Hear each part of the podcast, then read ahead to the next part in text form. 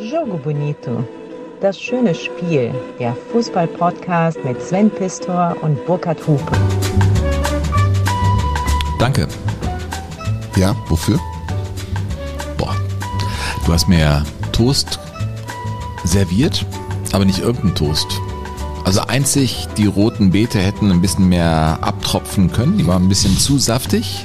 Es tröpfelte so ein bisschen raus, aber es war perfekt mit Salat, mit ein bisschen Mayo. Ich glaube, du hast Mayo mit Tomatenmark Ja. gemischt. Das ist eine Explosion der Geschmäcker, muss man sagen. Mit Weißt du, Käse. Warum, weißt du, warum ich das tat, was ich tat? Mann. Weil wir machen ja heute eine, eine Folge, wo ganz viele Ingredienzien, wie man ja auch in der Küche sagt, viele Dinge auf einmal auftauchen und äh, ein großes Ganzes ergeben müssen. Und ich, hab, ich stand ja vor der Wahl, dir entweder Frikandel, so wie unsere Folge heißt, zu frittieren, was ich jetzt so auch im Kopf schon olfaktorisch ein bisschen anstrengend fand. Habe ich dann darauf verzichtet. Was? Wie Frikandel? Ja, in der Frikandel ist ja auch alles drin. Die, die, die Die Frikandel? Frika- man, man, genau. Frikandel, smaken zul je wel. Ey, das, das kommt bei mir an. Was ist denn das für ein Song? Frikandel Spezial von Stefan und Sean featuring natürlich Bram Kricke. La, la, la, Ey, das, du musst mal das Video reingeben. Und schon das- hebt der Laden hier ab bei Das Hupe. sind, äh, drei, das sind drei Jungs, die laufen in so einem goldenen Zweireiher durch Amsterdam Ich einfach durch eine Fußgängerzone und machen dabei Firlefanz. Ne? Machen sie auch ein bisschen lustig über die Frikandel, aber feiern sie halt ab. Mich erreicht das sofort. Ja, ich weiß, deshalb habe ich es ja mitgebracht, Sven. Ich bin total für Naheliegendes zu haben. La, la, la, la, la, la. Auch vor jeder WM machen die ihre Formationstänze in den Straßen, die Farbe springt ins Auge. Sie machen so vieles so richtig. Wenn sie jetzt noch Fußball spielen könnten, oder? Das wäre wär ein Traum, ist wäre das, ja? Äh, Frikandel, warum? Warum eine Frikandel-Folge? Weil wir ja festgestellt haben, auf dem Heimweg, auf dem Heimweg von, von Nürnberg, wo wir unseren Auftritt beim ähm, Bayerischen Rundfunk hatten, beim Podcast Festival, Ja. hatten wir eine sehr lange Rückfahrt, nach einer sehr langen Hinfahrt, eine sehr lange Rückfahrt. Und eine kurze auf, Nacht. Ja, und haben dann auf der sehr langen Rückfahrt überlegt, dass ja doch in den vergangenen Wochen eine ganze Menge an Geschichten, die wir schon vorbereitet hatten, liegen geblieben sind, aus den unterschiedlichsten Gründen und dass es ja irgendwie doof wäre, wenn die jetzt einfach so im Orkus verschwinden. Also würden. so Frikandel ist äh, wir sozusagen... fegen, wir fegen die Küche auf und frittieren alles Na, ich habe ja hier auch meine Zettelwirtschaft. Äh, Ja, wie immer. Ja, wie immer. Ich fand ja kurios, bin es nirgends losgeworden, dass es mal in der ähm, Deutsche Meisterschaften wurden, wie ihr wusstet, wisst, werdet, wissen, wurdet, ähm, mit Endspielen ausgetragen. Also ne, bis zur Bundesliga-Gründung gab es ein Endspiel um die Deutsche Meisterschaft. Und in der Vorrunde gab es wirklich einmal das Spiel Viktoria Berlin gegen TUFC Helgoland. Nee. ja, ich muss, ja. Wann ist das? war- Das muss aber vom Ersten Weltkrieg gewesen ja, sein. ne? genau. Das war vor dem Ersten Weltkrieg und äh, da gab es natürlich ir irrsinnige Begegnungen oder auch Mannschaften, wo ich sage, Helgoland? ja, Helgoland. Ich war schon auf dem Sportplatz in Helgoland. Im Schatten der langen Anna. So. Ich habe da schon mit dem Bürgermeister draufgestanden und, und der hat mir ein bisschen was über die Geschichte vom Fußball in, in Helgoland erzählt. so, das ist Frikandel, dass Ja. man so, ja, das kommt jetzt eben auch da rein. Ja. Oder äh, 1911, finde ich auch kurios ohne Ende. Mhm. Das ist äh, ein Viertelfinale, also das äh, Finale war dann Viktoria Berlin, natürlich mal wieder Viktoria Berlin gegen den VfB Leipzig und Berlin gewann mit äh, 3 zu 1 geschenkt, aber im Viertelfinale ähm, spielte dann eine Mannschaft wie SC Lituania Tilsit, ja, und da wurde das Spiel abgesagt, weil die Spieler stattdessen arbeiten mussten. Also sie wurden nicht freigegeben und Ja. deswegen konnte das Spiel nicht stattfinden. Solche Begründungen gab es ganz oft früher. Ne? Ja, das war auch ein langer Weg bis nach Tilsit. Ja, und auch der, der äh, in Karlsruhe gab es ja ganz lang das große Unglück, dieses äh, Karlsruher FV, der nie deutscher Meister wurde und super lange warten musste. Bis 1910. So, das sind diese, das, das meinst du mit Frikandel, dass man sowas dann nochmal loswerden kann, oder Ja, wie? wir hatten ja, also in den vergangenen Wochen bei Dra Drama Baby zum Beispiel, Drama Baby. hatte ich noch, Das ist, das ist deins, ne? nein, ich mag den einfach. Okay, ja. Ähm, da hatte ich ja noch die Geschichte vorbereitet, eine ganz kurze Episode über die deutsche Amateurmeisterschaft aus dem Jahr 1972. Die deutsche Amateurmeisterschaft war ja mal wichtig und wurde ja mal regelmäßig auch ausgetragen als eigener Wettbewerb. Auch im K.O.-Modus. Und da gab es im Halbfinale das Spiel zwischen dem Serienmeister, Serienamateurmeister SC Jülich 1910, Halbfinale gegen den TSV Mahl-Hülz. Mit der Bahntrasse hatten wir das nicht schon mal, die da eigens gebaut wurde, diese Bahnstation? Nein, Nee? das war was anderes. Das war früher, 1972. Und da war das Hinspiel eine ziemlich eindeutige Sache, denn Mahl-Hülz gewann gegen den Serienamateurmeister aus Jülich mit 6 zu 0. Und dann kam es nun zum Rückspiel und die Maler fuhren sehr siegesbewusst nach Jülich und nach etwas mehr als 60 Minuten stand es auch nur 2 zu 0 für den SC Jülich, nach 90 Minuten allerdings 6 zu 0. Das heißt, dieses Spiel ging nach einem 6 zu 0 im Hinspiel und einem 0 zu 6 im Rückspiel in die Verlängerung. Richtig, Sven, hast du gut mitgerechnet. Und der, der Torhüter von, vom TSV Mahl-Hülz, der den schönen Namen Wenglakczyk trug, konnte kaum noch laufen. Der humpelte also zwischen den Pfosten, war aber trotzdem der große Rückhalt dann in der Verlängerung, wo kein Tor mehr fiel. Und dann kam es zum Elfmeterschießen und das gewann dann Mahl-Hülz mit 5 zu 3 auswärts in Jülich, nachdem Jülich einen sechs Tore Rückstand Das aufgeholt unfassbar, ey.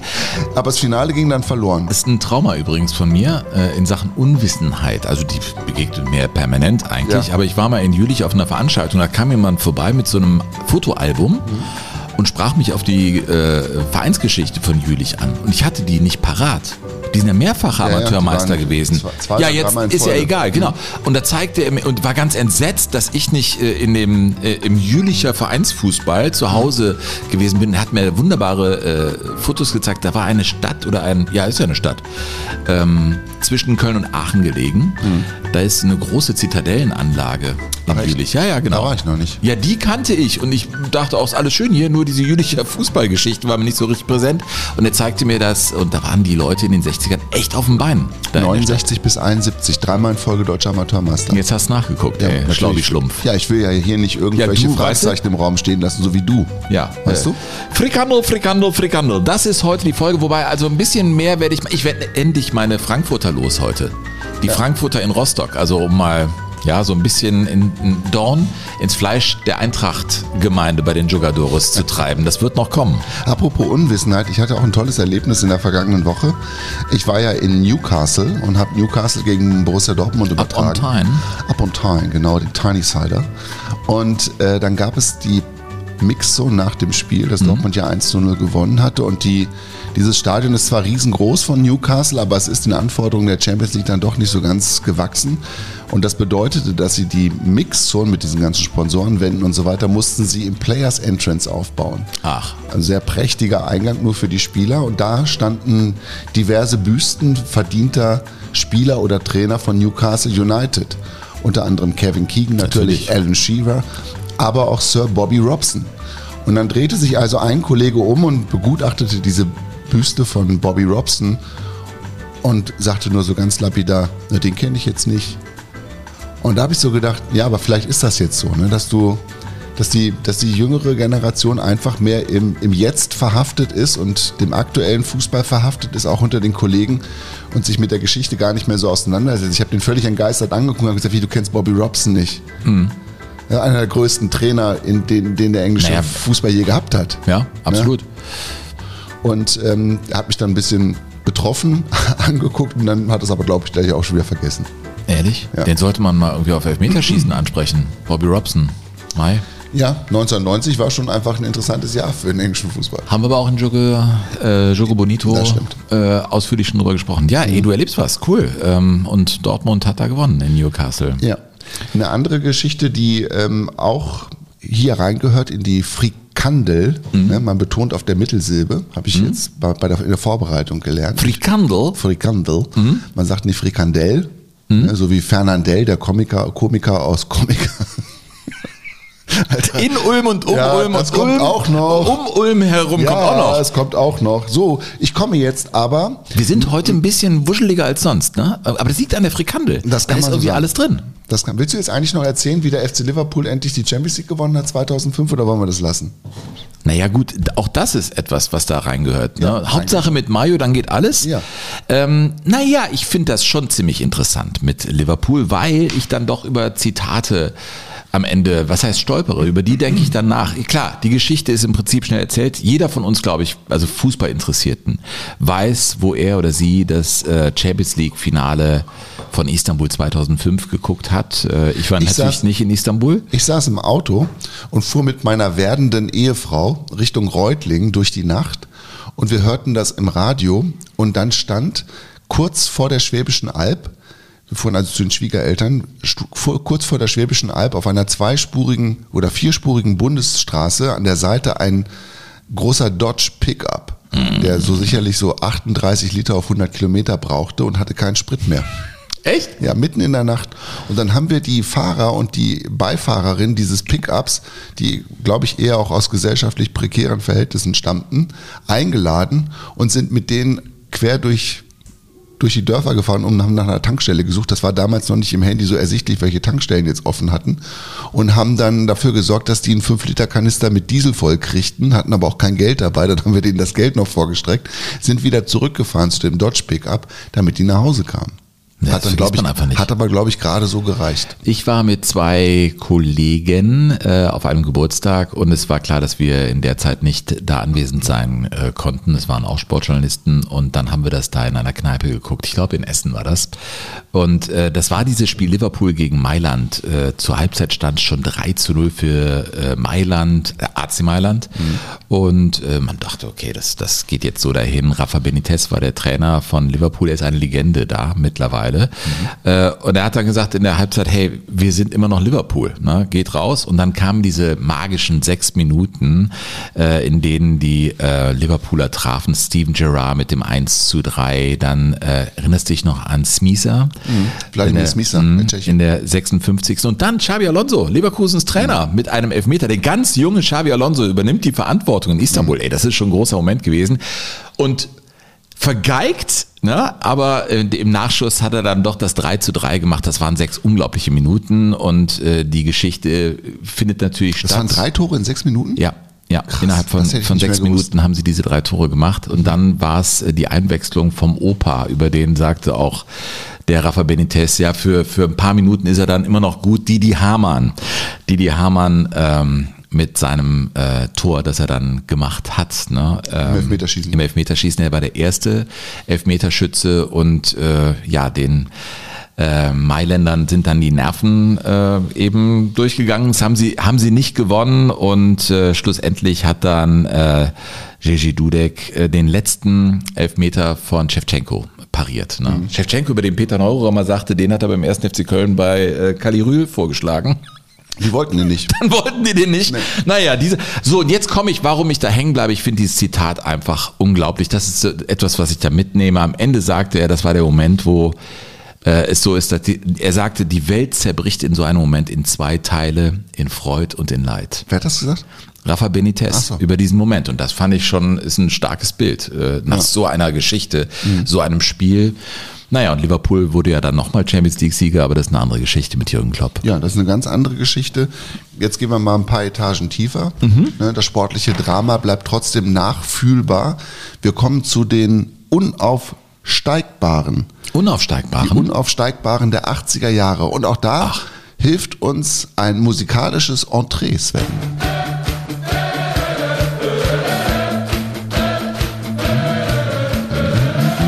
Oh, das ist aber ziemlich nachvollziehbar. Nix Überraschendes. Hier kommt der K, K, K. SV, hier kommt der Nie, nie, niemals auf, bis wir ganz, ganz oben stehen. Hey, wir wollen die Löwen sehen. Löwen? Die Löwen. gehören KSV Hessen-Kassel.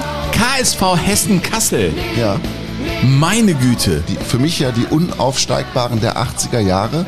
Und wir haben ja witzigerweise auch ein bisschen Post gekriegt in Sachen Hessen-Kassel, bevor ich die Geschichte erzähle. Ja, ich habe doch hier eine äh, vor mir liegen von Stefan aus Wetzlar. Wie sollte es auch anders sein? Wetzlar in Hessen. Lieber Burkhard, lieber Sven, zunächst einmal Gratulation zu eurem sehr souveränen Auftritt beim ersten Auswärtsspiel in Nürnberg. Ja, vielen Dank, äh, Stefan. Äh, dieser Auftritt hat gezeigt, dass ihr nicht nur im heimischen Gefilde von Burkhards Küche zu Hochform auflauft, sondern durchaus auch in der Fremde punkten könnt. Die Folge Drama Baby hat mich an einen meiner heißesten Fußballmomente erinnert und zu dieser May motiviert. Einmal fremdgehen. Wie einmal fremdgehen? Ja, liest doch weiter. Meine Kindheit und Jugend verlebte ich im nordhessischen Kassel, einer Region, wo es im Umkreis von 150 Kilometern keinen Bundesliga-Fußball zu erleben gab. Naturgemäß verliebte ich mich mit elf oder zwölf Jahren in den KSV Hessen-Kassel, ach da kommt's, und erlebte Mitte der 80er Jahre eine Spitzenmannschaft der zweiten Liga. Viele tolle Spiele im Kasseler Aue-Stadion und drei dramatische, gescheiterte Versuche, die erste Liga zu erreichen. Von diesem Trauma konnte sich der KSV bis heute nicht richtig erholen, startete einen komplett Neuanfang in der untersten Spielklasse und spielt jetzt schon seit längerer Zeit tapfer in der Regionalliga. Kurz gesagt, wir in Nordhessen brauchten andere Lösungen, um an die Fleischtöpfe des großen Fußballs zu gelangen und so besuchte ich mit zwei Freunden am 29.05.99 das letzte und entscheidende Spiel um den Klassenerhalt zwischen Eintracht Frankfurt und dem ersten FC Kaiserslautern. Ach, Das haben wir ja gemacht in Nürnberg, ne? Aufgrund einer traditionellen Rivalität zwischen Nord- und Südhessen waren zu Beginn des Spiels die Sympathien unserer kleinen Reisegruppe für die Eintracht noch gar nicht eindeutig ausgeprägt. Wir wollten einfach mal Bundesliga sehen. Das, das ist ja cool. Die fahren also als Hessen-Kassel-Fans einfach mal rüber, um zu sehen, wie das da wirklich ist im gelobten Land. Dass wir dann eines der mitreißendsten Saisonfinals der Bundesliga-Geschichte live miterleben durften und später gemeinsam mit Eintracht-Anhängern feierten, war für uns im Vorfeld völlig unvorstellbar. Obwohl ich inzwischen in Wetzlar wohne und geografisch viel näher an Frankfurt herangerückt bin, blieb es bei mir und der Eintracht bei einer einmaligen Angelegenheit. Das ist eher ein One-Night-Stand dann, ne? Fremdgehen kann auch mehr sein, ne? Aber es ist ein One-Night-Stand. Die Commerzbank Arena habe ich seitdem vielleicht zwei, dreimal besucht und auch die großen Erfolge der jüngeren Vereinsgeschichte, DFB-Pokal, UEFA-Pokal, recht unemotional miterlebt. Gewonnenen Spiele, Moment, äh, gewonnene Spiele des KSV in der Regionalliga erzeugen dagegen weiterhin ein angenehmes Bauchgefühl. Der Kampf um Frankfurt, Abstiegskampf 99 sowie das Herzschlagfinale in Frankfurt, Aufstiegskampf 2003, konnte man später sogar auf CD erwerben und wird von mir auch heute noch immer wieder gerne gehört. Den Mitschnitt und das Cover der CD schicke ich euch mal als Anhang. Vielleicht könnt ihr es für euer umfangreiches Archiv gebrauchen. Liebe Grüße aus Wetzlar, Stefan. Ja, habe ich schon im Archiv abgelegt. Das ist ja eine tolle Geschichte. Vielen Dank, Stefan. Ja, einmal Fremdgehen ist erlaubt, finde ich. Im Fußball. Aber nicht. Hupe redet sich hier um Kopf und Kragen. Die. Chefin ist weg. Ja. Weißt du? Aber Stefan, ich muss ähm, hier kurz eine Korrektur anbringen. Hessen-Kassel ist nicht nur dreimal knapp gescheitert im Kampf um den Aufstieg in die Fußball-Bundesliga, sondern sogar viermal. 83, 84, 85 und 86. Sie sind dreimal Vierter geworden und 86 nochmal Fünfter. Das ist eine so unglaubliche Aneinanderreihung von Fast-Aufstiegen, die es, glaube ich, so ich weiß nicht, ob es in Europa schon mal gegeben hat. Also so, so knapp jedes Mal daneben zu greifen und es nicht, also einfach ins Leere zu greifen und die Tür wird ja wieder vor der Nase zugeschlagen. Nein, heute nicht. Versucht das doch noch mal im nächsten Jahr. Ich will das euch das mal ganz kurz erzählen. Ja? Also Saison 82, 83. Trainer damals Friedhelm Konietzka, der erste Bundesliga-Torschütze. Vorletzter Spieltag Kassel Vierter, einen Punkt hinter Uerdingen auf drei.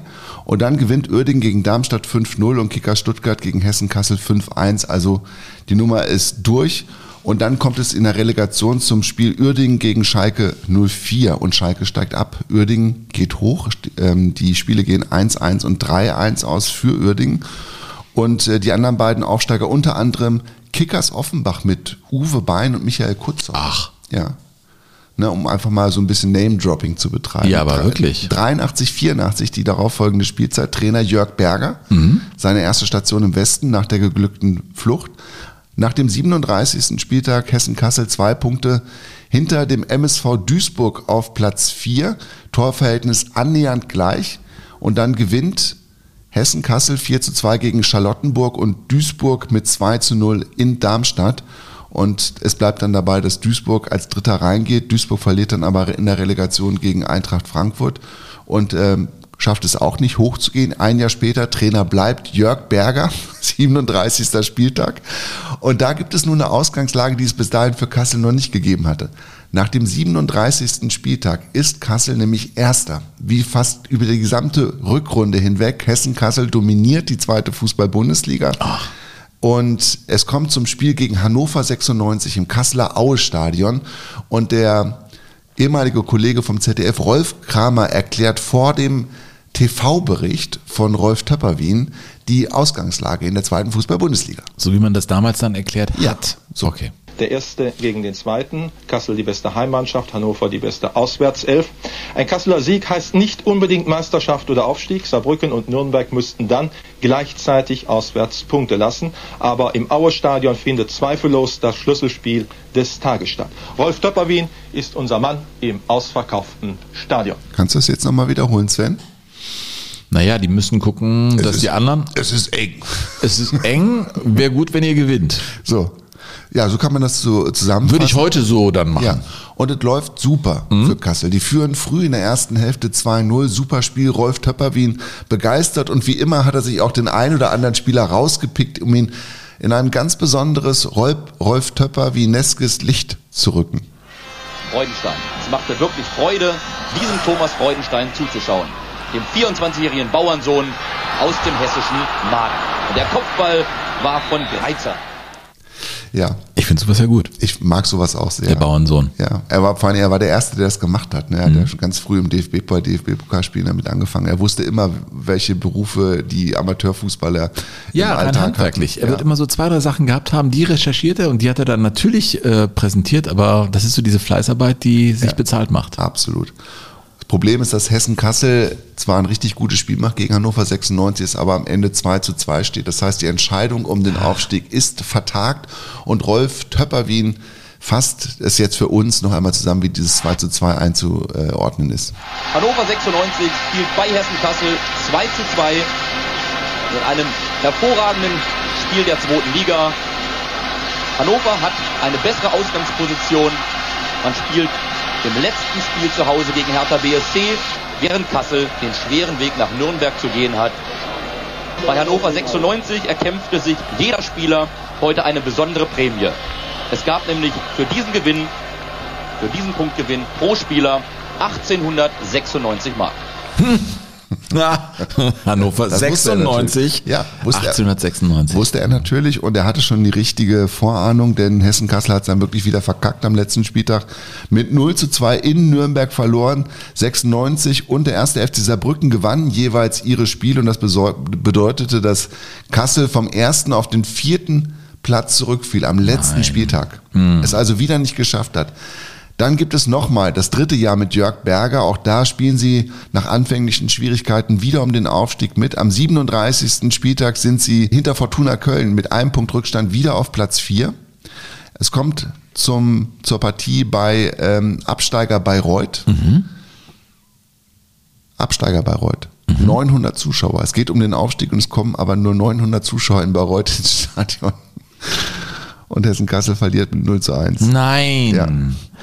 Und dann sind sie, haben sie es wieder nicht geschafft. Damals die Aufsteiger, übrigens, das muss man sich auch auf der Zunge zergehen lassen, Sven. Blau-Weiß Berlin und der FC Homburg. Und dritter wird Fortuna Köln. Oh Mann. Und da gibt es dann das Relegationsdrama gegen Borussia Gegen Dortmund. Borussia, Borussia Dortmund, genau. Mit Cobra Wegmann und dem Ausgleich in letzter Minute. Und, Und das alles jetzt mal aus Kasseler Perspektive erzählt. Ja. Ich kann den ja so gut verstehen, den Stefan. Dass er das dann auch mal als, als Live-Fan äh, mitgemacht hat in Frankfurt, aber seiner Liebe treu blieb, weil Schmerz ist die Ursuppe seines Fanseins dann wahrscheinlich. Ja, von allen Fans. Also Naja, nicht von allen. Doch, von allen wirklichen Fans ist es, ist, ist Schmerz im Prinzip der, der Nährboden für alles. Das ist doch deine These. Wenn du Ja. einmal geweint hast, weil dein Verein verliert, dann, kommst ist du es nicht mehr weg. Dann, dann, dann, dann, dann es hat er dich so. gepackt. Ja. Ne? Habe ich ähm, neulich auch meinem Sohn erklärt. Der hat mich gefragt, Papa, ich weiß gar nicht, ob ich schon so richtig Dortmund-Fan bin. Und dann habe ich ihn gefragt, hast du schon mal geheult wegen BVB? Nee. Habe ich gesagt, ja, solange du das nicht gemacht hast, ähm, bist du noch kein richtiger Fan. Aber Mhm. Ja, er das wird ist ja genug- auch verordnet Er wird genug vielleicht. Gründe finden zu heulen über den BVB in Ja, ja, wenn er, nein, wenn er aber im vergangenen Mai nicht geweint hat, äh, da dann, war, er, da war er richtig wütend. okay. Also Wut, Wut ist ja auch schon mal ein Wut ist Aus- auch schon mal ein Ja. ganz guter Weg. Ich habe noch eine Mail in Sachen Hessen-Kassel von Carsten Becker. Ich finde das ja toll. Haben wir so ein Nest da in, in Ich habe in keine Ahnung. Es, Kassel? es war auf jeden Fall sehr. Also das war eigentlich das ist ein unglaublicher Zufall, dass wir äh, solche Post kriegen und Hessen. Wir haben wieder viel Post bekommen unter ein info at Wahnsinn. jogo-bonito.de. Es waren, Ne? ich glaube, es waren annähernd 100 Mails in den letzten die zwei du auch beantwortet hast. Du hast mir eben gesagt, Sven, Ja, ich bin als fast, also ich glaube, es fehlen noch zwei oder drei und bin aber da jetzt auf dem Laufenden. du beantwortest alles, ne? Wieder. Ja. So, Carsten Becker hat geschrieben, und ich mag das ja sehr, wenn ehemalige Fußballer uns auch schreiben Mhm. und ähm, sich dann auch bei uns wiederfinden. Also nicht nur die, die Fans, die irgendwie Mhm. ins Stadion laufen, sondern eben auch die, die unten mal gestanden sind. Und der Carsten Becker schreibt, Mahlzeit ihr zwei, als ehemaliger Spieler von Hessen Kassel und Preußen Münster höre ich euch regelmäßig beim samstäglichen Putzen unseres Hauses. Es ist immer ein Fest, euch zuzuhören. Mittlerweile bin ich 52, glücklich verheiratet, habe zwei Jungs, auch Fußballer beziehungsweise Footballer.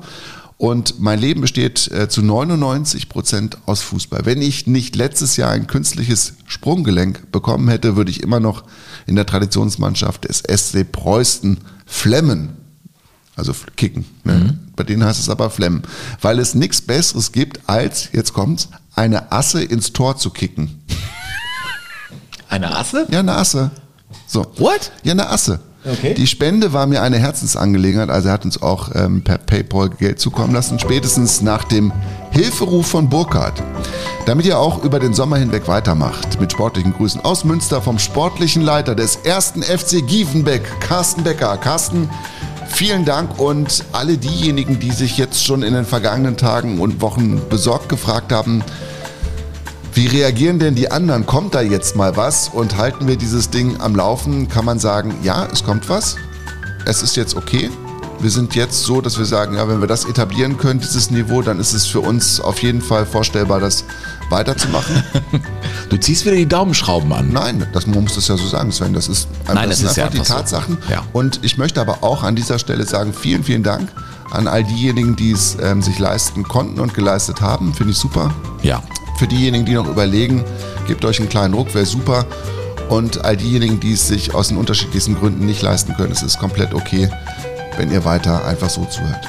Bom dia, Jogadores. Kommt gerade eben hier bei mir die Mail an von Michael Becker. Herzlichen Dank für viele Stunden Kurzweiligkeit mit Kompetenz für euren Podcast. Besonders die Folge über die Seleção. Das ist Oh, schon ist lange schon her. lange her. Puh. Hat mir sehr gefallen, da ich 15 Jahre in äh, Fortaleza, Fortaleza. gelebt habe. Ja, Nordwesten. Fortaleza, genau, äh, gelebt habe, war es Nostalgie pur. Ich habe übrigens 19,23 Euro überwiesen, wegen meines Heimatvereins DJK Grün-Weiß Spahn Harrenstädte. Ich brauche echt eine Brille. Spahn-Harrenstädte von 1923. Ich habe in den 80er Jahren in der zweiten Herrenmannschaft als Vorstopper gespielt, in der dritten Kreisklasse. Eine geile Zeit, ey, du bist unser Mann. Äh, tudo bem, äh, tudo bom e um grande abraçao. Keine Ahnung, ey, ich bin ja Grande Abração. wie auch immer, ey. Michael, danke. Ja, das ist vielleicht so ein Richtwert für euch da draußen. Das gibt schon einige, die dann gerade diese äh, Gründerzeit ihres Herzensvereins äh, zum Anlass nehmen. Einer hat sogar mal eine Null an die 19 dann gehängt und dann erst das Komma gesetzt. Äh, gab's auch. Ähm, aber ich will Burkhards Ball nochmal aufgreifen. Macht weiter so. Ähm, definitiv. Äh, alle Infos findet ihr in den Show Notes. IBAN, PayPal oder Kreditkarte. Genau, also der äh, Zug rollt, aber er braucht auch die Kohle, Ja. um zu rollen. So, Wir äh, waren und ja info at jogo-bonito.de ist die Adresse für vor allem Das den Weg zu Burkhardt. gesagt. Das hast ja, du doch jetzt heute schon ein paar Mal gesagt. ist das der Fehler? Ich habe das so gelernt als Moderator am Ende nochmal wiederholen. Oder ist Ja, das das Falsche? Es, es wird so auswendig gelernt. Weißt du was, wenn ich äh, diesen Aufruf mache mit irgendwie Leute, kommt doch in den Club de Jogadores, ist das nicht so erfolgreich, wie wenn du als Erzengel, Hupe, kommst mit dem Messer und sagst, Leute, wenn jetzt nicht was passiert, steche ich zu. Das ist viel effektiver. Du solltest das hier machen. Ich, erstens steche ich nicht zu, zweitens gibt es keinen Erzengel-Hupe. Und drittens bin ich ja aus der Kirche ausgetreten. Und viertens, Sven, Ja, ja- du musst ja das auch- jetzt immer machen. Ja, kommt ja auch Post, auch wenn du nicht ständig auf die E-Mail-Adresse hinweist. Unter anderem ja nach unserem Auftritt in Nürnberg, wo wir ähm, zwei sehr nette Menschen, den Stefan und den Andreas aus Herzogenaurach kennengelernt haben. Die hätte ich Bock übrigens mal wieder zu treffen, wenn die- wir da sind. Wenn wir im da nächsten sind Sommer. im nächsten Sommer. Wir wissen ja mittlerweile, dass wir von der deutschen Fußballnationalmannschaft aus Herzogenaurach beide berichten werden, beide vor Ort. Offiziell nominiert. Ja. Hupe, Pistor sind da. So. Reden Unfug. Und ähm, das Tolle ist, dass wir von denen, ich weiß gar nicht, ob das, ich glaube Stefan ist es gewesen, ähm, hat uns noch ein neues Club, Clublied geschickt. Ein Lied Clublied? Vom, ein Lied vom Club. Und äh, das ist so schön, dass ich die ersten beiden Strophen rausgesucht habe und äh, ich finde, wir beide hören sollten. Also wir reden jetzt nicht, quatschen nicht rein, wir sollten es einfach genießen. Wenn du das schaffst, dann machen wir das. Ton ab. Manche gänge in die Arbeit, jede Woche, jeden Tag. Das, wenn's 45 Jahre gemacht hast, fährst nicht also am Schlag. Danach ging es in Pension, kribbel, krumm, krank und kaputt. Und ich geh Samstagnachmittag ein bisschen zu meinem Club. Ich bin ein Klubberer und ich wir's immer bleiben. Obenmals hab ich schwarz und rot mein Fensterscheiben. Mein Nachbarn so mich Katharina Therapie. Und dann geht's Milchnau oder Brunsmering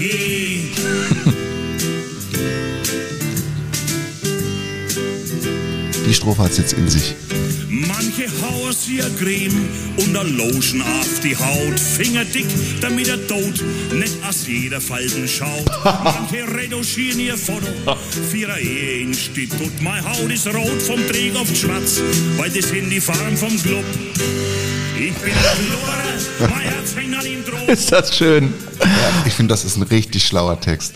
Und es ist so lässig ist, irgendwie. ich, find, ich mag das sehr. Oder? Also die Klubberer kommen ja immer ein bisschen anders rüber. Das ist so lässig, hat Schmiss, es ist lässig. An dieser Stelle nur ganz kurz der Aufruf, wenn ihr auch ähnlich coole Songs ähm, kennt von euren oder anderen Vereinen, schickt mir kurz irgendwie eine Info. Ich kenne auch nicht, ich kenne viele Lieder, aber noch längst nicht alle.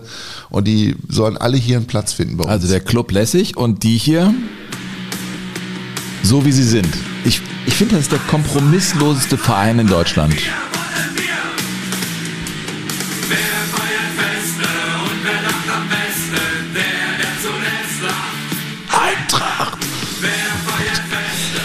Weißt du was? Ich habe die jetzt so oft im DFB-Pokalfinale erlebt mit ihrer Pre-Game-Show.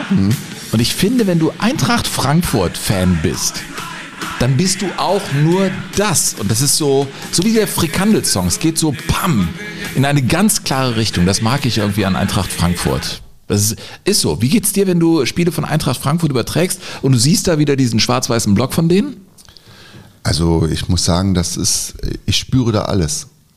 Wenn Was heißt das, Herr Hupe? Nein, ich, spü- ich spüre alle Emotionen. Alles, was der Fußball bereithält an Emotionen, spüre ich. Ich bin kein, beileibe kein Mhm. SGE-Fan, bin ganz weit davon entfernt, aber ich mag alles, was, was in diesem Verein in den vergangenen, sagen wir mal, fünf, sechs Jahren sich so entwickelt hat Ja. und passiert hat, finde ich.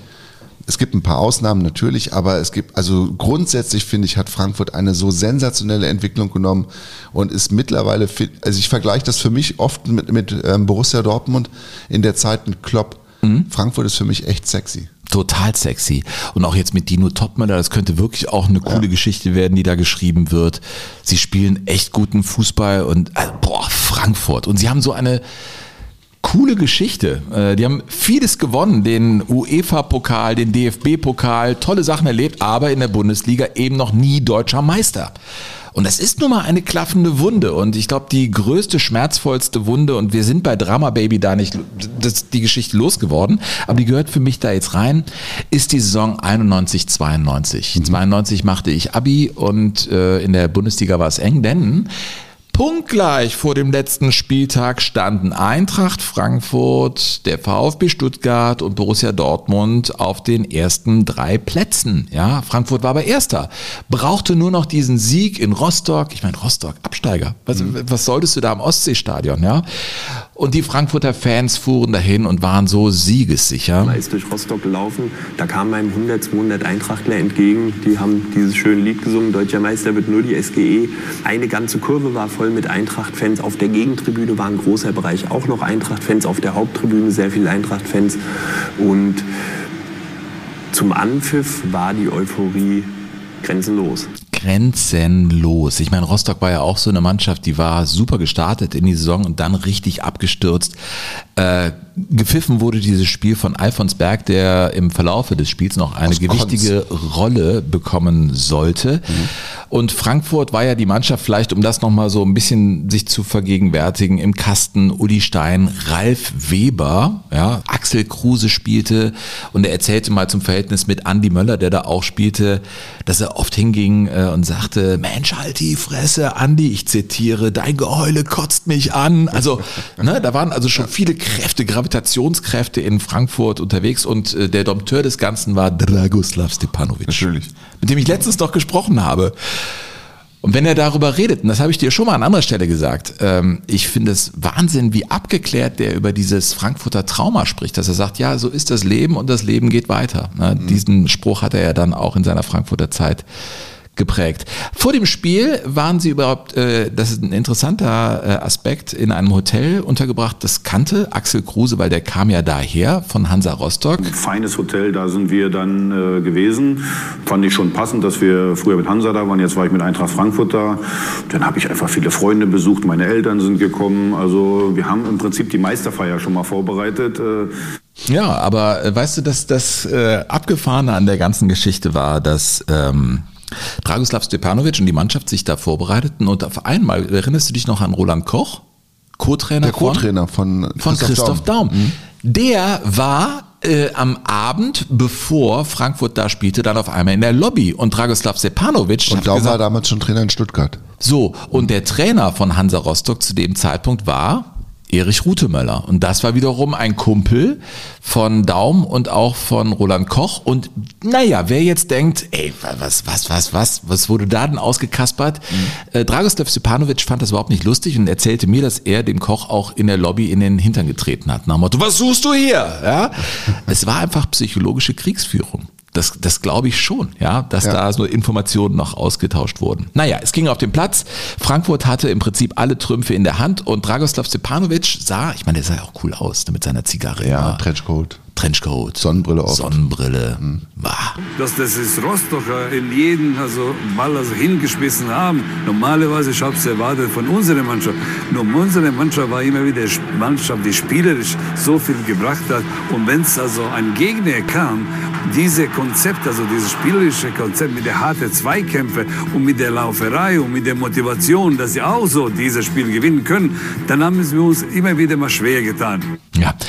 Und da war es so, dass die Rostocker äh, wirklich auch ein Tor geschossen haben, Frankfurt aber ausgleichen konnte. Und Frankfurt hatte es wirklich auf dem Fuß, hatte es wirklich auf dem Fuß, kurz vor Spielende. Natürlich die Konstellation äh, in der Liga, sie veränderte sich permanent, also während da in Rostock gespielt wurde und alles noch offen war, sah zum Beispiel der junge Matthias Sammer im Trikot des VfB Stuttgart, später der deutsche Meister, Christoph Daum war der Trainer, sah der die rote Karte Stuttgart nur noch zu zehnt in Leverkusen auf dem Platz. Und Sammer dachte, ach du Scheiße, ich hab's hier für uns vergeigt, weil es ist ja noch offen auf den anderen Plätzen. Der saß also sehr nachdenklich in Leverkusen in der Kabine. Dortmund erzielte das 1 zu 0 beim MSV Duisburg. Also die Situation da oben veränderte sich permanent. Und dann kam eine absolute Schlüsselszene. Es steht 1 zu 1 und der Frankfurter Ralf Weber stürmt in den 16-Meter-Raum und hat das Tor vor sich und muss nur noch abschließen. Ja, und äh, Stefan Böger kommt zu ihm, der Rostocker. Ball war dann 20 Meter, 25 Meter vom Tor. Ich bin in Richtung eigenes Tor gelaufen.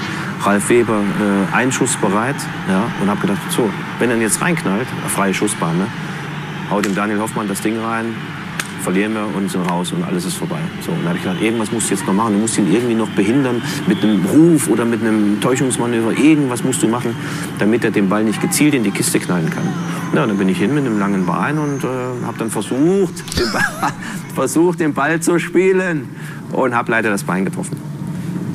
Und äh, zu allem Entsetzen, zumindest der Frankfurter, zu aller Überraschung, sagt Alfons Berg, weiterspielen, weiterspielen, kein Foul. Oh, und alle sind ausgeflippt und wir haben einfach weitergespielt.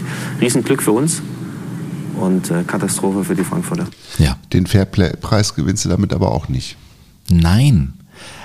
Aber, also ich meine, klar, heute beim VAR hätte es da den Elfmeter gegeben. Ja. Und Frankfurt, Frankfurt- wäre, wäre in der geworden. Bundesliga Meister geworden. Ja. Also wenn wir über Drama Baby sprechen, Ja. dann ist das definitiv eine Szene. Ne? Und äh, Manfred Binz ist ja auch so einer gewesen, der bei Eintracht Frankfurt das Trikot übergestülpt hat. Libero hat war der, ne? Den, ja, hat den Weber natürlich auch gesehen. Und Weber war einer, naja, also Uns war klar, dass es einen Elfmeter gibt. Ja. Ähm, ich habe die dann so erlebt, dass der nicht gepfiffen wurde, der Elfer, der Ralf Weber aufgesprungen war, total durchgedreht war. Also ich glaube, der wäre bis heute noch gesperrt gewesen, wenn ich ihn nicht zurückgehalten hätte damals. Der ist direkt auf den Alfonsberg zugelaufen und äh, ja, ich denke, dass er ihn aus dem Stadion rausgetreten hätte. Ja. Äh, Und ja, so hat eben auch ausgerechnet der Bürger für Rostock am Ende den 2 zu 1 Siegtreffer gemacht. Da war natürlich dann alles vorbei. Und die Frankfurter Fans waren da hingereist in dem Wissen, wir werden deutscher Meister. So, das erinnerte mich an das, was in Dortmund jetzt im Sommer unterwegs war. Ich habe Freunde, die sind Dortmund-Fans, die sind nach Dortmund gereist, die hatten keine Tickets fürs Stadion, aber sind schon mal in die Stadt gefahren, weil sie wussten, wir werden da heute feiern.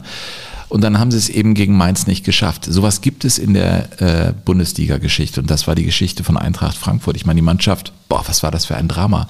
Die flog da nach Frankfurt, da war ja schon alles eingedeckt an der Messe. Da war eine Gala vorbereitet und man wollte das alles noch nicht abbauen. Die Mannschaft landete da, aber es war natürlich eine Art Totentanz für Eintracht Frankfurt. Schlimm, schlimm, schlimm.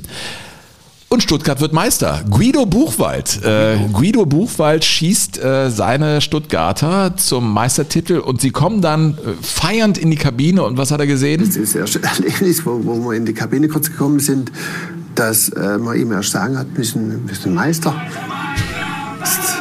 Der hat es gar nicht geglaubt. Der Matthias Sommer. Ja. Ja, womit die Stuttgarter ihr Glück fanden. Ein weiteres Mal. Sie sind echt in der Bundesliga oft erfolgreich gewesen. Und Frankfurt eben gar nicht. Und sie waren so nah dran. Und das war noch, ja, schon etwas mehr in der Frikandel. Aber diese Geschichte wollte ich unbedingt nochmal loswerden. Mhm. Ich habe auch noch eine, die ähm, ja im Prinzip ein irisches Fußballdrama erzählt. Ein irisches? Ein irisches Fußballdrama, Okay. weil sie von einem Franzosen hinters Licht geführt wurden. Es geht um Thierry Henry. Oh ja. Und bevor ich jetzt ähm, was über Thierry Henry und seine Han ha- diversen Handspiele im Vorfeld eines sehr wichtigen Tores erzähle, ganz kurz zur Einordnung. Thierry Henry, für mich einer der großartigsten, elegantesten und spektakulärsten Stürmer, den der europäische Fußball je gesehen hat. Bin absoluter Fan von ihm gewesen. Vor allen Dingen natürlich äh, durch seine Zeit bei Arsenal London. Ich habe ihn mit, dem, mit der AS Monaco in Köln mal gesehen in einem Europapokalspiel gegen Mönchengladbach. Da war der unfassbar stark. Er war so schnell und hatte so einen Schuss, was hatte ich noch nie gesehen bis dahin im Stadion. Wir haben den auch mal in der Premier League gesehen, zusammen mit Dennis Bergkamp. Genau. Und da war Lehmann noch im Tor, war Jens Lehmann noch im Tor Mhm. bei Arsenal London. Das war, glaube ich, die letzte Saison vom Highbury. Wir waren noch mal Mhm, einmal im alten Highbury. Highbury, alten Highbury Stadion. Also Thierry Henry, um hier keine Missverständnisse irgendwie zu erzeugen, ist für mich ein ganz großer, als ich 2017 in London mal gearbeitet habe, längere Zeit, ähm, war ich tatsächlich auch im Arsenal Fanshop, habe mir so ein Retro-Trikot besorgt Mhm. mit der Nummer 14 hinten drauf, weil mein Kleiner ja auch Henry heißt und habe ihm das zum, zur Einschulung geschenkt. Das Ach, cool. Trikot, ja, das, also das ist schon ganz, ganz toller, aber er hat in seiner großartigen Karriere diesen einen blinden Fleck. Und dieser blinde Fleck kam zustande am 18. November 2009 in der WM-Qualifikation für die Endrunde in Südafrika. Ne? Genau. But there's the handball by. And by the way, not just once, George, but twice. It's actually hit him on the arm and then he's controlled it with his hand. Just watch it from this angle. Yes. And then he's knocked it back to Gallus and it's easy, but. Oh, That's a handball, no question about it. Hm, ich erinnere mich. Absolutely no question about it. And France have stolen the lead on aggregate.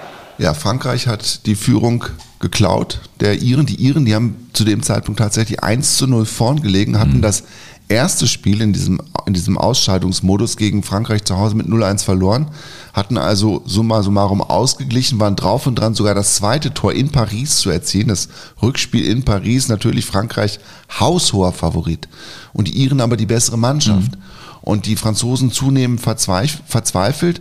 Und dann kommt es eben zu diesem weiten Ball auf den zweiten Pfosten, linke Seite und Thierry Henry nimmt ihn quasi zweimal mit dem Arm oder mit der Hand mit. Mit der linken, ich erinnere mich Ja, noch. genau. Mhm. Und das ist, eigentlich ist es Volleyball. Mhm. Ne? Es ist Volleyball und der spielt den Ball auf Galas und der macht ihn dann rein zum 1 zu 1.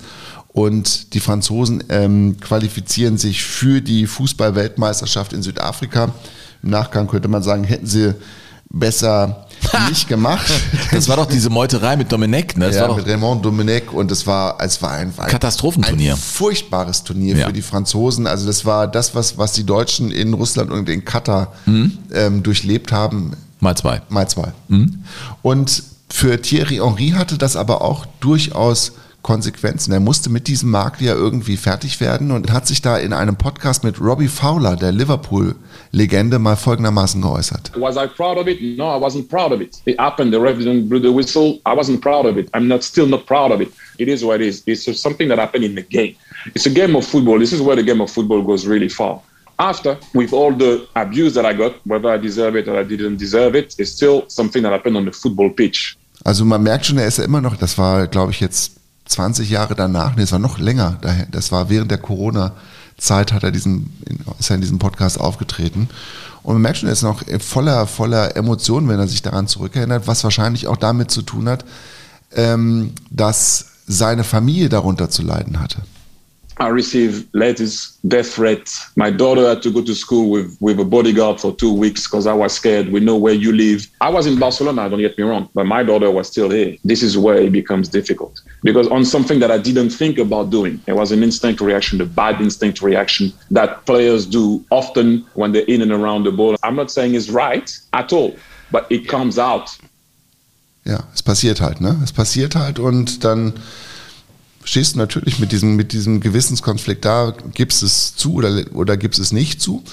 Und ähm, die englische Presse, das liebe ich ja an den britischen Kollegen, die haben ja dann immer auch eine Idee, wie sie das Ganze überschreiben, was sie, was sie, was sie dieser Nummer für einen Titel geben. Und die britische Presse hat das also abgelegt unter der Überschrift The Hand of Frog. the Hand of, also Hand of God von Maradona and The Hand of Frog. Die Hand des Frosch. also äh, gemeiner geht's kaum, wenn es um Franzosen geht, muss man sagen. Und was ich auch ganz spannend war, es gab dann ein oder zwei Tage nach diesem Handspiel, ich glaube, es war direkt am nächsten Tag beim britischen Sender ITV, nochmal einen Rückblick auf dieses skandalöse Handspiel und diese skandalöse Schiedsrichterentscheidung. Und diese Berichterstattung mündet in einer, wie ich finde, ganz spannenden Forderung. Thierry Henry seems to have shown more humility, though, bowing his head at the end and holding his hand up. Yes, yes, yes, there was a handball, he said, adding he also told the referee afterwards. But the Irish players will be wondering if this game should end the argument over whether video technology ought to be used to help match officials with key decisions. Greg Easteel, ITV News. Du weißt, ich bin kein erklärter Freund vom Video. Nein, du bist eher das Gegenteil. Assi, ne? Ja. Und an der Stelle werden die aber sagen, ja, aber das hätte es nicht gegeben. Ja, das stimmt. Und damit haben sie auch alle recht. Und mhm. wir würden jetzt nicht darüber sprechen. Ja. Aber dann ist der Fußball halt auch um ein paar Episoden ärmer. Ja, genau. Und dann sagen die wiederum, ja, aber es geht um zu viel und, und zu viel Geld und Gerechtigkeit. Ja, lassen sich wieder in diese Gasse einbiegen. Aber eine Frage habe ich in dem Ganzen. Warum geht in der Fußballhistorischen Betrachtung ah, Maradona als Schlitzohr durch oder als, als liebevoller Dieb? Das sehen sie in England ja nicht so. Aber Henri als einer durch, der etwas Schäbiges gemacht hat. Also in England, äh, glaube ich, bewerten sie beide Szenen gleich glaube, unsere Wahrnehmung von Maradona ist ein bisschen in einem, in einem gedimmteren Licht. Mhm. Nils schreibt, moin meine Herren, ich merke echt, ich brauche eine Brille. Ich brauche eine Brille. Als Mitglied im Club de Jugadores, danke Nils, äh, sage ich, es muss weitergehen. Darum habe ich soeben noch während der ersten George Best Folge einen Dauerauftrag eingerichtet. Wow, ja das geht, ist ja easy going, wir haben ja die IBAN drin. Perfekt. Nun werde ich monatlich 2,94 Euro überweisen. Das ist nicht der Preis eines Kaffee in unserer Dorfkneipe, sondern angelehnt an meine Startnummer beim Challenge in Rot. Denn ihr habt mich bei vielen Trainingseinheiten begleitet, vor allem auf dem Rad. Also Rot ist doch äh, hier Ironman, Ironman, Triathlon. Boah, Hammer, Nils. Super. Ja. Nunmehr höre ich euch in der Mittagspause, die ich gerne an einem Yachthafen an der Flensburger Förde verbringe. Und der Podcast entführt mich für eine kurze Zeit in eine andere Welt. Danke dafür und angelehnt an Loriot, ein Leben ohne Jojo Bonito. Jogo Bonito ist äh, möglich, aber sinnlos. das ist ein Leben ohne Mops, ne? Ist möglich, aber sinnlos. Das ist doch Loriot, ne? Ja, wir haben uns übrigens auch geschrieben noch weiterhin und ähm, nach diesen Unwett Unwettern äh, an der Ostseeküste oh, ja. kann man aber festhalten, dass er unbeschadet davon gekommen ist. Aber ist das nicht schön? Ja. Die Menschen hören uns, ich erinnere mich auch an den, der da, wo war das mal, in Darmstadt immer mit seinem Hund spazieren geht und der mich dann gedisst hat für mein Hessisch. Mhm. Aber sonst immer, also anscheinend begleiten mir die Menschen bei Freizeitaktivitäten. Nils, Gruß an die Küste. Ja, ich habe noch eine ganz, ganz tolle von Jupp Lütchenhus. eine ganz tolle Mail, ähm, der wir haben ja vor kurzem äh, bei der Freiluftveranstaltung in Essen in der Zeche Karl, hast du ja auch was über Karl-Heinz Förster erzählt, ne? Über, als wir die 80er gemacht Ja, haben. ja. Und er hat auch eine Story zu Karl-Heinz Förster, die unglaublich schön ist. Euer Bericht des Besuchs von Bernhard Tapie im Hause Förster hat mich an meinen Besuch bei Karl-Heinz Förster erinnert. Mein Wohnort liegt im Westmünsterland, nicht unbedingt die Hochburg des VfB Stuttgart. Ein, ein Kumpel von mir lebte im Jahr 1999 im Heimatort von Förster und spielte mit ihm zusammen in der dortigen Amateurfußballmannschaft. Nach unserer Hochzeit im selbigen Jahr wurde mir und meiner Frau zur Auflage gemacht, aus unserer Heimat an die niederländische Grenze, an der niederländischen Grenze in den Odenwald zu fahren. Also von der Grenze in den Odenwald, wo Karl-Heinz Förster lebt. Hier mussten wir, um an unser Hochzeitsgeschenk zu kommen, bei Karl-Heinz Förster an der Haustür klingeln und nach unserem Geschenk fragen.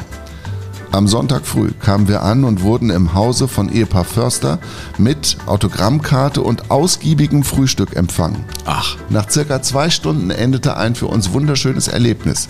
Wer kann schon von sich behaupten, mal seinem Idol so nahe gekommen zu sein? Die Freunde haben uns ein außergewöhnliches Hochzeitsgeschenk gemacht. Zu erwähnen ist auch, dass Karl-Heinz Förster abends vorher erst spät aus Wolfsburg zurück war und trotzdem Zeit für uns hatte. Er hat uns herzlich empfangen. Wahrscheinlich gibt es solche Aktionen heute nicht mehr so oft. Ich glaube gar nicht, ehrlich gesagt.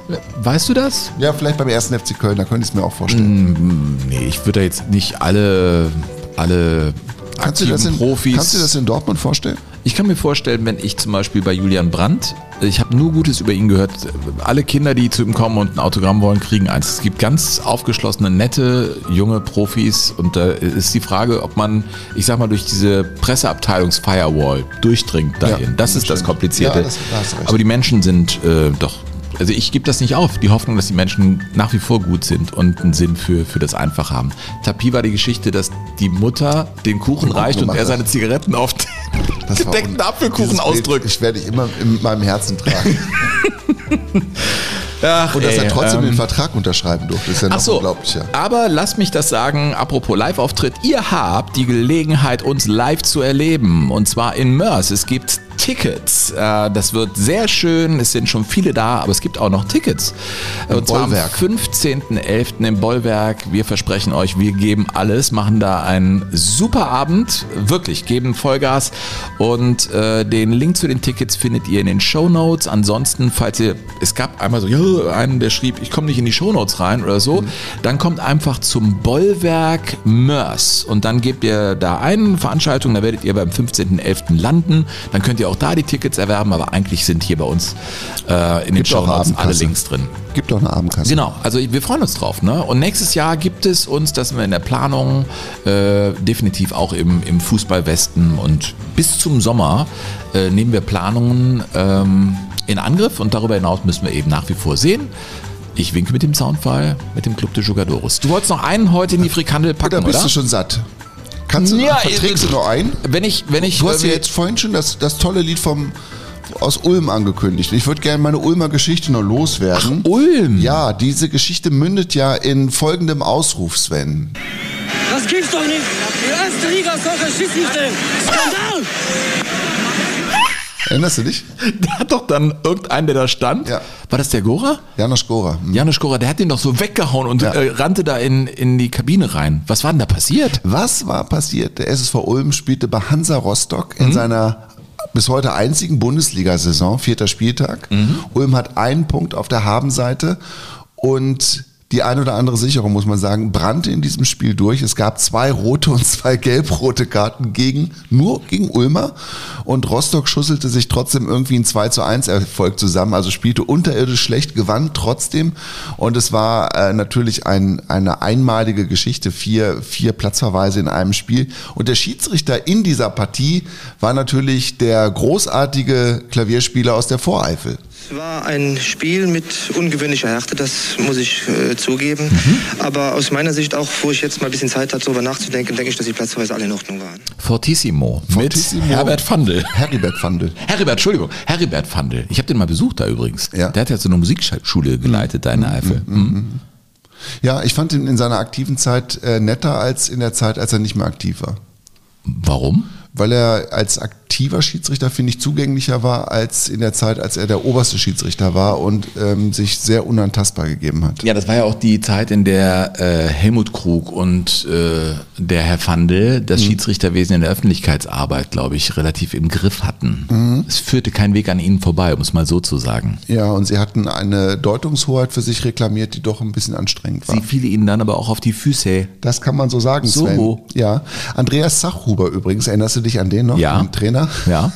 Der war damals der Trainer. So eine kleine vom, Dynamitstange war das absolut, doch. Absolut, absolut. Der hatte so aus, das ist ja bei, oft bei, bei Menschen so diese, tatsächlich diese leicht rötlichen Haare haben. Ja, oder? Die explodieren einfach viel. Wuff!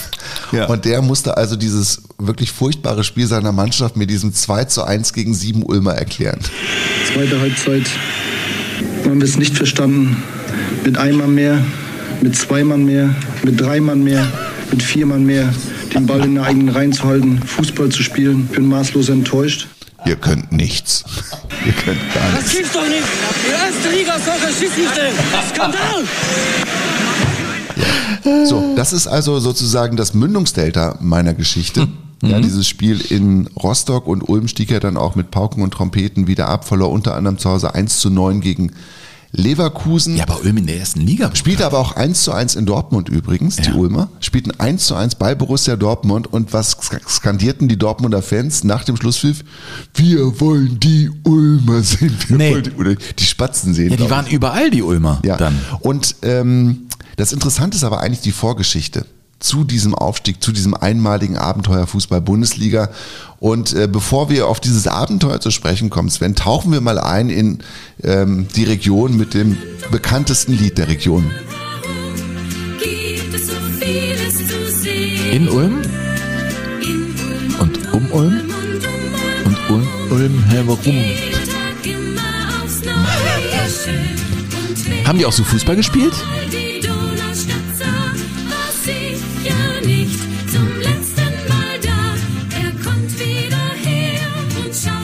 Schön.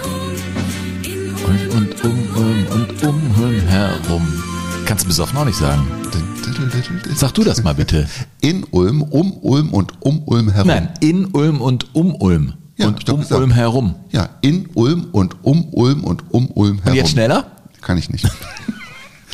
Da gibt's also viel zu sehen, unter anderem auch einen völlig neuen Fußball, den man in Deutschland noch nicht kannte, der vorgegeben wurde von Ralf Rangnick, den man ja damals den Fußballprofessor nannte und der als solcher auch mit dem Überraschungsteam Ulm ins aktuelle Sportstudio eingeladen wurde. Wenn jetzt zum Beispiel dieser gegnerische Spieler den Ball hat, dann äh, ist zunächst mal die, wie wir es nennen, die ballnahe Spitze, hier die Nummer 11, gefordert, hier in Richtung Ball sich zu verschieben. Gleichzeitig muss hier die Nummer 8, egal, auch wenn die vielleicht im Ursprung mal hier diesen Mann mit der Nummer 2 gedeckt hat, äh, Und ich sehe noch den Michael Steinbrecher neben ihm stehen. Ja, der war, der Steinbrecher hat ja auch selbst recht gut gekickt und der hat das alles kapiert und die haben sich auch wirklich angeregt äh, ausgetauscht. Aber das war natürlich für die allgemeine Fußballöffentlichkeit war das so, das war eine Atomwissenschaft, die der, die der Rangnick da verkauft hat im aktuellen Sport. Naja, und dann war der doch in Hoffenheim und dann sagte er, wer flotte Sprüche hören will, der muss nach München fahren, wer flotten Fußball sehen will, muss nach Hoffenheim kommen.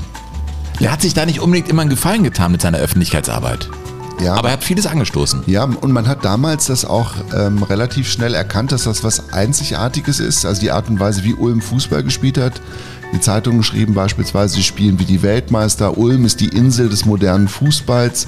Dabei ist Ulm eigentlich die Hauptstadt des Nebels. Hast du das gewusst? Nein. Es gibt nirgendwo in Deutschland so viele Nebeltage. Ehrlich? Ulm ist so, ja. Und äh, das waren also wirklich ähm, die, die, ja, also die, man muss schon sagen, die Fachwelt hat schon wirklich einen Hut gezogen davor, was der Rangnick da aus einer sehr durchschnittlichen Mannschaft gemacht hat als Trainer. Und möglicherweise hat es damit zu tun, Sven, dass Ulm auch die Geburtsstadt von Albert Einstein ist und dass Rangnick alles versucht hat, die Unkonstanten aus dem Fußballspiel herauszuholen. Also alle Dinge, die du im Prinzip nicht beeinflussen kannst, möglichst klein zu halten und mit der Struktur die Ungewissheiten im Fußball auszumerzen. Das stimmt. Das ist interessant. Ja. Wir werden uns mit solchen theoretischen Gedanken weiter beschäftigen müssen, weil ich glaube, das war's mit der Rückhandel, ne? Jetzt, oder? Ja, ich hoffe, du bist satt geworden. Ich bin total satt. Ich bin pappsatt und freue mich wie Bolle auf Diskussionen über einen Trainer, einen, einen ganz großen Trainer ähm, aus Leschenich. Ja. der Gladbach gemacht hat, der auch Ja, Günter Netzer gemacht hat, sagt ja aber- Netzer selbst, der mit Köln das Double holte. Leute, ihr könnt euch freuen auf zwei Teile in unserer Ikonenreihe. Überschrift ist Abseits ist, wenn das lange Arschloch wieder zu spät abgespielt hat. Ne? Chick Decken, Arschloch. Auch so ein Ausspruch von ihm, ne? Chick Tchaikovsky. Es geht um Hennes Weißweiler und äh, das ist der zweite Teil unserer Ikonenreihe, die wir ja in lockerer Folge jetzt immer einstreuen werden. Zwei Folgen werden's. Und wir werden zwei Folgen machen müssen, weil das einfach ein so faszinierendes und schillerndes Leben ist. Und wir freuen uns sehr auf diese Folgen und äh, hoffen, dass es euch auch so geht. Und Unbedingt merken, jetzt kommt wieder der Moderatoren-Style rein. Jetzt versuch's- du würdest dich versuch's- jetzt. versuch's mal anders. Nein, nein, nein, nein. Versuch's du mal würdest anders. dich jetzt einfach so verabschieden. Ja, versuch du es mal anders jetzt. Also nicht so, Mörs- ja, kommt in ja, den ja. Club de Jour. Mach mal, mach ja, mal ist irgendwie gut. was Originelles. Wer weiß, wie lange es Schoko Bonito noch gibt. Kommt, wenn ihr uns nochmal sehen wollt, am 15.11. nach Mörs. War das gut? Ziemlich gut. Hat gesessen, ne? Und macht das mit dem Club de Jogadores. Willst du dich von mir trennen? Ich war jetzt gerade, du hast mich dabei so angeguckt, so nach dem Motto, das musste ich jetzt mal loswerden. Burkhard, Ja. sagen wir so, ein bisschen, Angst ist nicht unbedingt das schlechteste Motiv. Weißt du, ein bisschen Gas zu geben. Auch mal in Sachen Angst der Emotionalität. Angst ist der Treibstoff der Beziehung, meinst du bei uns? Nein, aber kümmere dich bei deinem Toast zum Beispiel mal um die rote Beete. Lass die abtropfen. Dann, weißt du? Dann würde ich dich auch wirklich loben. Das ist so ein Penner. Also nächste Woche das lange Arschloch. Ne? Äh, äh, das ist die Ikonenfolge und gehabt euch wohl. Äh, Tschüss sagen, Burkhard. Jogo Bonito. Das schöne Spiel. Der Fußball-Podcast mit Sven Pistor und Burkhard Hupe.